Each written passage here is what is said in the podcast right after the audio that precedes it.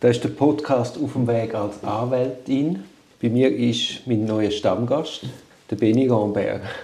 Hallo.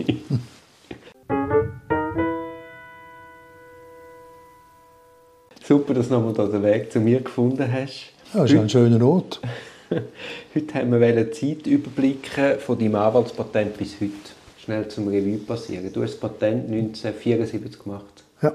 Und du hast mir vorhin im Vorgespräch gesagt, du hast es fünf oder sechs Mal verloren, das Patent. Jawohl, ich habe ja, immer wieder Disziplinarstrafen bzw. Massnahmen. Insgesamt vielleicht anderthalb Jahre. Und im Rückblick, hast du die Entzüge verstanden? Oder musst du sagen, dass, da bin ich einfach abgestraft worden für meinen Einsatz, für die Beschuldigung? Also ich habe keinen einzigen Entzug verstanden Ja. und für angemessen und richtig angeschaut. Das sind für mich alles politisch motivierte Entzüge. Also einmal also der grösste Entzug in Bern, wo der Nachfolger auf Zürich hatte, hat, äh, hat unseren Vorwurf betroffen, ähm, die Haftbedingungen von zwei Mitgliedern von der Roten Armee-Fraktion in Bern sagen äh, äh, Folter. Ist heute noch für mich klar, dass das war. Ähm, und hat dann einfach geheißen, Anwalt darf nicht von Folter reden. Also, das dürfen wir nicht, das hat das Bundesgericht abgesegnet, das ist unangemessen, oder? Und das hat mir nachher auch in einem nächsten Verfahren, der Staatsanwalt Trinkler damals, der schon lange nicht mehr da ist auf dieser Welt, hat mir gesagt, ja, aber Sie wissen doch, Sie haben da in einer Rede, haben Sie äh, vor dem Gefängnis Regensdorf damals, haben Sie von Folter, Isolationsfolter, Sie wissen doch, dass Sie das nicht dürfen sagen. Da habe ich ihn angeschaut und gesagt, ja, ich wüsste schon, aber solange ich dieser Überzeugung bin, denke ich das sagen, worauf er mich mit einem netten Lächeln geantwortet hat, ich habe befürchtet, dass Sie das sagen. Also ich meine, wenn man nicht von Isolationsfolter reden wenn man der Überzeugung ist, dass, dass es so ist und man auch gute Gründe hat, um das zu behaupten, dann ist eine Sanktionierung von dem für mich eine politische Sanktionierung. Und einmal bin ich zum Gericht rausgelaufen, weil, ich dem Richter gesagt habe, also das Verfahren ist derart unfair, dass ich da nichts äh, weiteres verloren habe. Also ich meine, gut, das kann man sagen, das, ist, äh, das sollte man nicht machen. Aber es sind alles harmlose Sachen gewesen. Also ich habe kein Geld unterschlagen oder ich weiß nicht was gemacht. Reden wir jetzt da von welchen Jahren?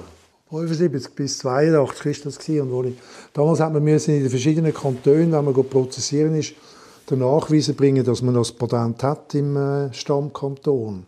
Dann hat man müssen Frau Guyer anrufen von der Aufsichtskommission, aber sie hat darauf beharrt, dass mir ihr Fräulein Guyer sagt. Und dann hat sie mir mal gesagt, aber Herr Rambert, Sie haben jetzt schon lange keine Disziplinarstrafe mehr. Sind Sie jetzt eigentlich braver geworden oder schlauer? Es ist eben auch die leicht familiäre Situation, die dann das Ganze auch wieder ein bisschen abgeschwächt hat. Ja. Oder? Und, und im Übrigen, wo wir da die Berufseinstellungen hatten, haben die Gerichte uns angerufen und gesagt, sie haben ja bis dann und dann eine Einstellung im Beruf, können wir, ist ist es recht, wenn wir den Prozess nachher machen. Also eigentlich sind die Berufseinstellungen relativ harmlos gewesen für uns. Und die letzte hast du im 82 gehabt? Ich glaube, ja. Ja.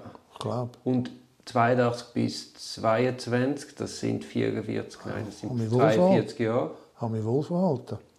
Oder hat sich die Justiz geändert? Ich bin vielleicht schlauer geworden. Und hat sich die Justiz geändert? Auch natürlich hat sich die Justiz auch geändert, das ist klar. Also, sie vertragen heute viel mehr. Also, es ist, es ist die ganze, natürlich hat sich die Justiz diesbezüglich auch geändert. Klar. Und sonst? Wie meinst du sonst? Wie hat sich das Strafverfahren geändert in diesen 50 Jahren? Ja, man hat ein bisschen mehr Recht, Teilnahmerecht und so weiter. Aber letztendlich, glaube ich, hat sich nicht viel verändert. Also, ich, ich, also dass man beispielsweise kann, äh, bei der Hafteinvernahme dabei sein also der Anwalt der ersten Stunde oder die Anwältin der ersten Stunde, das, das finde ich das Beste. Das finde ich die beste, wirklich von Strafverteidigung her, die beste Neuerung, die stattgefunden hat vor 30 Jahren oder 20, ich weiß es jetzt gar nicht. Oder? Das ist klar, weil dort kann man versuchen, schon mal einen Einfluss zu nehmen. Dort kommt man nicht postfestum an, wo alle, alle äh, Geständnisse schon abgeleitet sind, oder? Unter dem Druck von der Haft oder was auch immer, oder? Das finde ich eigentlich, das finde ich wirklich, die Erneuerung, die ist ganz zentral für unseren Job. Und die andere, äh, beispielsweise, dass man einen Haftrichter eingeführt hat, das äh, hat eher verschlechtert wie, wie verbessert, finde ich, weil äh, Staatsanwälte müssen nicht mehr gross begründen, warum sie jemanden behalten wollen, sondern sie schreiben irgendwie einen Standardsatz rein und das Gericht schreibt das ab und schützt sie. Also die Verantwortung wird einfach dem Gericht, dem Gericht übergeben vom Staatsanwalt und das Gericht übergibt das wiederum dem Staatsanwalt und sagt, ja, das machen wir, wie sie das wollen. Also ich finde, das zeigt auch die Statistik, dass das da gar nichts gebracht hat. Teilnahmerechte sind natürlich, solange, solange man sie ausüben kann, äh, helfen auch, oder? Und der Ausbau der Grundrechte und mehr Bewusstsein über Grundrechte helfen uns auch. Aber ich glaube, im Ganzen sind wir nicht, weiter, nicht viel weiter wie vor 50 Jahren. Überblickst du auch, wie es beispielsweise vor dem Zweiten Weltkrieg war? Nein, leider nicht. Aber ich glaube, es ist noch schlecht. Das glaube ich schon. Ist, ist, glaube ich schon. Ja, aber das muss ich sagen, das weiß ja. ich eigentlich nicht. Das wäre mal interessant, der ja. nachzugehen. Aber der inquisitorische Charakter ist natürlich ausgeprägt. Ja. Man kann ja heute nicht unbedingt vom inquisitorischen Charakter reden. Vielleicht tendenziell, aber dort war er klar eindeutig. Das glaube ich schon. Mhm. Aber das wäre interessant, heute mal jemand das machen darüber. Ja. Wie siehst du die Arbeit der Strafverteidigerinnen und der Strafverteidiger? Ja, viel bewusster wie früher, oder? Also es gibt viel, viel mehr Strafverteidigerinnen, das sowieso, aber auch Strafverteidiger, die ich mehrheitlich als sehr engagiert, äh, als sehr engagiert äh, wahrnehme. Etwa die haben das Gefühl, sie sagen jetzt wenig staatskritisch, aber das ist dann meine, das ist dann meine, äh, mein Steckenpferd oder meine Position, oder? Aber etwa die fehlt mir ein bisschen das Gesellschaftskritische. Aber grundsätzlich sehr engagiert, ja. Jetzt, du bist 14 Jahre lang überwacht worden, ohne Tatverdacht. Ist dir das bewusst gewesen, dass du überwacht worden bist? Also ich bin, es hat schon einen Tatverdacht gegeben. Der Tatverdacht ist 276, 226, glaube ich, StGB. Also äh, Verdacht auf äh, Brennstoffherstellung, Sprengstoff, äh, Transport und Export und so, oder? Das ist der offizielle Tatverdacht gewesen. Das ist damals... Aber da hat es Anhaltspunkte gegeben, wo der Tatverdacht Nein, es hat keine Anhaltspunkte gegeben, keine. Aber das hat man mehrmals gemacht bei Leuten, wo man als politisch linksextremistisch eingestuft hat und, und, und des Terrors bzw. des Terrorismus verdächtigt haben. Weil ja das keine Straftatbestände sind, sowohl die politische Gesinnung, also zumindest nicht formelle Straftatbestände und auch nicht auch die, die, die, dass man als Anwalt Terroristen verteidigt, ja auch nicht, hat man das beizogen und, möglich, und dann eine Voruntersuchung, also es hat damals anders geheißen, einfach Strafverfahren eröffnet, um können eine Überwach Überwachungsmaßnahme anzuordnen, die vom Präsidenten der Anklagekammer vom Bundesgericht Aha, bewilligt werden. Das ist nicht vom Nachrichtendienst Überwachung sondern das ist im Rahmen von einer Strafuntersuchung Genau, das, das ist ja der Wahnsinn. Und da muss man auch wissen, die Bundesanwaltschaft, Nachrichtendienst, Bundespolizei, das war alles eine Behörde eigentlich. Mhm. Alles unter dem gleichen Dach. Ich habe einmal vor ein paar Jahren meine Akten verlangt bei der Bundesanwaltschaft und gesagt, die haben ja ein Verfahren geführt vor 1978. Aber das noch? Ja, die haben gesagt, sie finden nichts, das haben sie gar nicht. Und aus dem, aus dem Verfahren vom Bundesstrafgericht im Bundesverwaltungsgericht in St. Gallen, wo ich meine Fische und Akten wollte, mhm. haben sie gesagt, das sei alles, haben sie zugegeben, dass, also zugegeben, sie haben einfach gesagt, dass eben die Akten zum Teil nicht, weil das sei alles vermischt gewesen. Mhm. Das ist Nachrichtendienst, äh, Bundespolizei, Bundesanwaltschaft. Aber die Bundesanwaltschaft ist, äh, hat, hat Herrschaft über das Verfahren, zusammen mit dem Nachrichtendienst, und das Bundesgericht hat, das, hat die Maßnahmen zweimal im Jahr abgesegnet. Natürlich alles heimlich, 14 Jahre lang. Und jetzt ist ja ein eine abrupte Frage von mir. Aber ich möchte eigentlich da, da raus, meinst du, das passiert heute wieder? Oder noch? Ja, heute haben sie natürlich mehr gesetzliche Instrumente. Also zum Beispiel das Gefährdergesetz, oder? das müssen wir in dem Zusammenhang wieder anschauen. Das Gefährdergesetz sagt ja, wenn eine Person, äh, wenn er gestützt auf ihre extremistische, äh, sei es religiöse oder politische Haltung, ähm, ich habe es jetzt nicht genau im Kopf. Ähm, man könnte ja annehmen, dass gestützt auf das sie irgendwie äh, Straftaten plant, dass man dann Überwachungsmaßnahmen kann anordnen. Im Übrigen muss dann das nicht mal ein Richter machen, wobei das ändert auch nicht viel daran, sondern kann das die Polizei anordnen. Mhm. Aber, aber meinst du, Anwälte werden heute wieder überwacht? Ja, das kann ich mir gut vorstellen, ja. Kann ich mir gut vorstellen, dass das, äh, das muss natürlich äh, wahrscheinlich nicht so, nicht so lumpig, wie das damals gemacht worden ist. Also, bei mir haben sie von Anfang an zugegeben, ich habe da die Eröffnungsverfügung, äh, nicht Eröffnung, sondern die Verfügung, die sagen, ja, wir haben eigentlich nicht einen ernsthaften Verdacht, aber er verkehrt in so viele terroristische Kreise. Klammern, Strafverteidiger in Italien, Deutschland und in Frankreich, oder? Und hat mit so vielen Klienten Kontakt aus dem Umkreis, oder? Dass wir eigentlich müssen annehmen dass er selber dazugehört. Aber man könnte es ja nicht beweisen. Und sie schreiben dann auch in ihrem Schlussbericht im 91 schreiben und sagen, ja, der Verdacht hat sich nie erhärtet. Das füge ich hinzu in Klammern. Aber das hätte ja der Präsident der Anklagekammer schon nach drei Jahren merken können, oder? Dass sich der Verdacht nie erhärtet hat. Aber, schreiben sie dann im, im Schlussbericht, es ist trotzdem richtig dass wir das gemacht haben, aus präventiven Gründen. Also was für präventive Gründe? Präventive Gründe. Man hat gesehen, was ich alles für Kontakte Aha, so, ja, ja, gut, das ist ein riesiger Skandal, ja.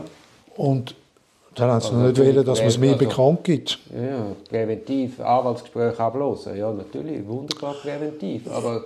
Also das Anwaltsgeheimnis, das haben sie polizeilich aufgehoben. Also es ist eigentlich ungeheuerlich. Ja, es ist ungeheuerlich. Also, weil, wenn du Turi Bonin mir angerufen hast im Jahr 1983, da ist Turi Bonin, Grütze Ramberg oder Sali Beni, je nachdem, ich hätte gerne eine Besprechung mit dir. Und dann habe ich gesagt, ja, okay, machen wir einen Termin ab und so. Ich habe dann meistens nicht so gefragt, was, um was es genau geht oder nur rudimentär. Dann ist nachher der Vermerk, Turi Bonin ist dem Amt bekannt. Vater war Extremist, Mutter geschieden und so. dann ist alles über dich gekommen. Ist eine traurige Tasse. Ja, okay. Oder ist es ein gewöhnlicher Krimineller? Oder ist politisch, äh, auf, fällt politisch auf. Ja. Und was macht denn das mit einem, wenn man da überwacht wird? Mir hat es nicht viel ausgemacht. Weißt, wir haben immer damit gerechnet, oder? Dass die, dass die, meine Post zum Beispiel, die ist immer einen Tag zu spät angekommen. Da habe ich gedacht, was machen die mit dieser Post? Die haben sie natürlich zuerst geöffnet. Aber, ja, das, es ist schon... aber das muss doch etwas mit einem machen. Oder was? nimmt man das gar nicht so wahr in der ganzen Ausprägung? Man weiß es irgendwie? Ja, ich muss zugeben, als ich, die, als ich das gesehen habe, in Bern im Bundesarchiv vor ein paar Jahren, und dann äh, wieder auf den Zug gegangen bin und über die grosse Brücke, wo sich alle oben, wo die Suizidbrücke, ich weiß nicht, wie sie heißt, wo so viel Suizid stattfindet oder stattgefunden haben, habe ich für mich gedacht, Benny, was hast du alles gemacht? Das ist ja schaurig. Und dann bin ich angehalten, eine Zigarette geraucht und gesagt, Kopf, das bin ja gar nicht ich, das ist denen ihre Sicht. Ja, ja, natürlich, das muss mit der Realität gar nichts zu tun Aber ich bin dann schon ziemlich, bis ich in Zürich, dort habe ich noch in der Metzgerei Fleisch gehabt und habe eine riesige Szene gemacht, weil es mir die falsche, was nicht so meine Art ist, weil es mir das falsche Fleisch durchgegeben haben. Also ich bin schon, was soll ich sagen, ich bin schon ein bisschen geschockt, also nicht mehr wie geschockt, das hat mich schon durcheinander, aber das hat sich dann wieder geleitet nach kürzerer Zeit. Aber es war schon ein harter Mocker, ja.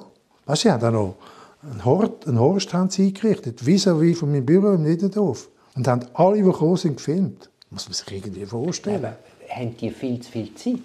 Ja, die haben das Gefühl, das war Terrorismushysterie. Und ja, aber das, haben wir heute, das sind wir heute auch wieder. Ja, ich bin überzeugt, dass die nicht weniger schnüffeln. Weißt du, heute mit dem Computer, mit der Software.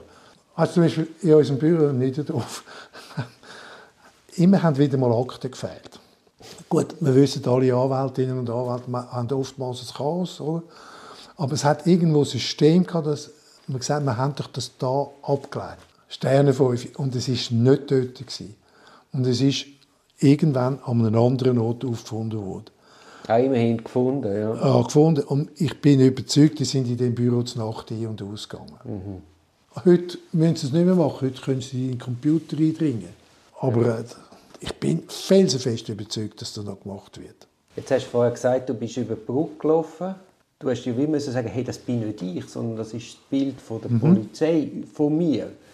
Willst du vielleicht noch etwas dazu sagen, wie viel das mit der Realität zu tun hat und wie viel das einfach selbsterfüllende Sichtweisen sind? Was mit der Realität zu tun hat, ist natürlich, ich bin am 3. Mai auf Mailand geflogen ähm, das hat man damals noch dürfen, oder gemeint zumindest, man dürfen es. Bin auf Mailand geflogen und habe die und die Anwälte getroffen. Und vielleicht noch Klienten von denen. Zusammen. Und dann bin ich drei Tage später, bin ich, äh, oder eine Woche später, bin ich auf, auf, auf, ähm, auf Stuttgart geflogen, zum Croissant oder was auch immer, oder?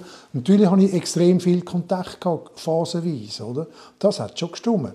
Was man daraus abgeleitet hat, nämlich, dass ich mich im, dass ich irgendwie terroristische Umtriebe äh, mich, äh, also dass ich da irgendwie terroristische Aktivitäten habe. Das ist einfach ihre Fantasie gewesen. Aber das ist alles aber im Rahmen von internationalen Koordinationen von diesen Strafverteidigungen. Mhm. Wir sind organisiert gewesen. In der Verteidigung von Meinhof und Bader, das ist ja nachweislich Zeug geschmuggelt worden. Kameras, Waffen, ich glaube sogar Sprengstoff. Also die haben wahrscheinlich für die Verteidigung an sich keinen Gefallen gemacht. Also es gibt zwei Anwälte, die verurteilt worden sind, weil sie die Waffen gebracht haben, gebracht haben den Gefangenen. Also, der, der Bader, also äh, Andreas Bader, Meinhof ist schon nicht, hat schon nicht mehr. Der Ulrich Meinhof, Bader, äh, Gudrun Enslin und, und Raspe. Oder wer auch immer. Ähm, die sind verurteilt worden, aber die haben das immer bestritten.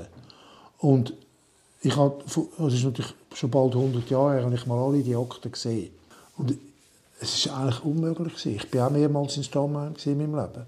Es war unmöglich, Waffen reinzuschmuggeln. Bei den Kontrollen, die die gemacht haben. Also, du, ich, ich glaube dir das sofort. Aber sie sind rechtskräftig verurteilt worden dafür. Ja. ja. Das ist so. Also heute ist ja das Theater auch wieder, dass man der Anwalt wie immer das Schlimmste zuträgt und wir uns ja fast nackt mit Fängs ausziehen im POZ. Ja.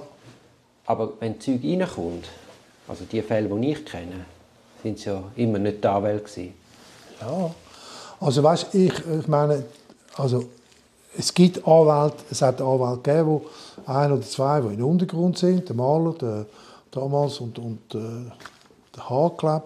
Aber das Gros von diesen der Schili hat ja auch dazugehört, der nachher Bundesinnenminister geworden ist, der, Ströbele, der Grünewald und die, die haben die, und der Croissant, der Croissant, dem haben sie vorgeworfen, habe das Infosystem zwischen den Gefangenen aufrechterhalten. Den anderen im Übrigen auch.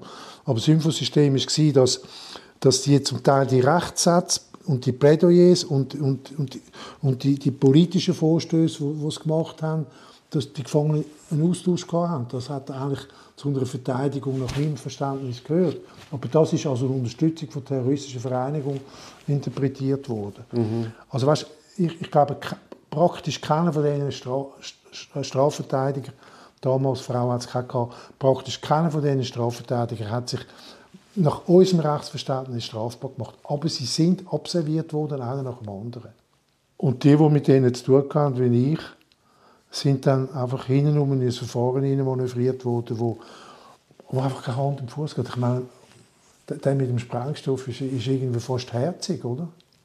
Aber sie haben keinen anderen Straftatbestand gehabt, nach äh, schweizerischem Recht, was wir hätten können, äh, ein Verfahren eröffnen. Zum Beispiel Unterstützung von, von äh, terroristischen Vereinigungen oder so. Den Tatbestand hat es damals auf jeden Fall nicht gegeben. Sonst hätte es einfach den angewendet. Das ist ein Podcast aus der Reihe Auf dem Weg als Anwältin. Ich hoffe, der Podcast hat dir gefallen. Für mehr Podcasts schau doch auf meiner Homepage www duribonin zusammengeschrieben.ch. Viel Spaß beim Entdecken von weiteren Podcasts.